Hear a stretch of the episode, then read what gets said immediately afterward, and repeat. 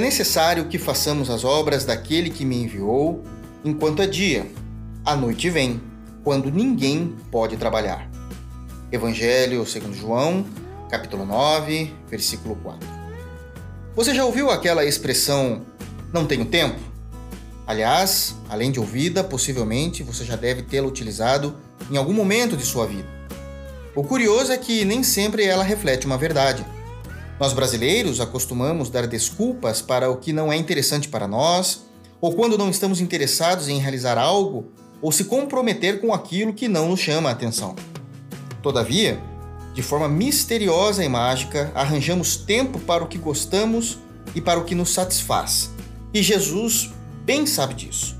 O Senhor sempre soube da nossa propensão à procrastinação e o quanto isso é danoso para as nossas vidas e para a sua igreja. Jesus utiliza da figura de linguagem dia e noite nesse texto, fazendo um contraste com o momento de nossas vidas e com o período em que vivemos. Quanto à nossa vida, a palavra dia se refere aos nossos anos que temos vigor, força, saúde e nosso tempo de ação. Nossa hora de agir é agora. Não é amanhã ou quando tivermos tempo, colocando o reino de Deus e a sua justiça em segundo plano.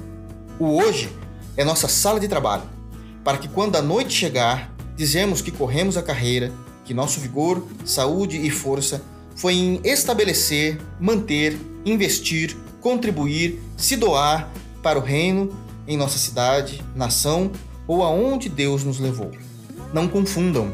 O culto, quando vamos para assisti-lo, não tendo nenhuma responsabilidade eclesiástica, é um momento de adoração, contemplação e pregação da palavra, mas não necessariamente nosso trabalho a Deus. A noite, um dia chegará e não podemos ofertar sobras para Deus.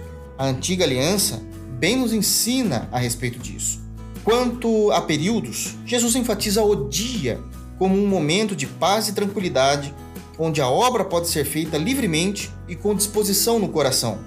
Mas quando a noite chegar, perseguições, proibições e mortes nos rodearão, não podendo mais o trabalho ser feito com calmaria.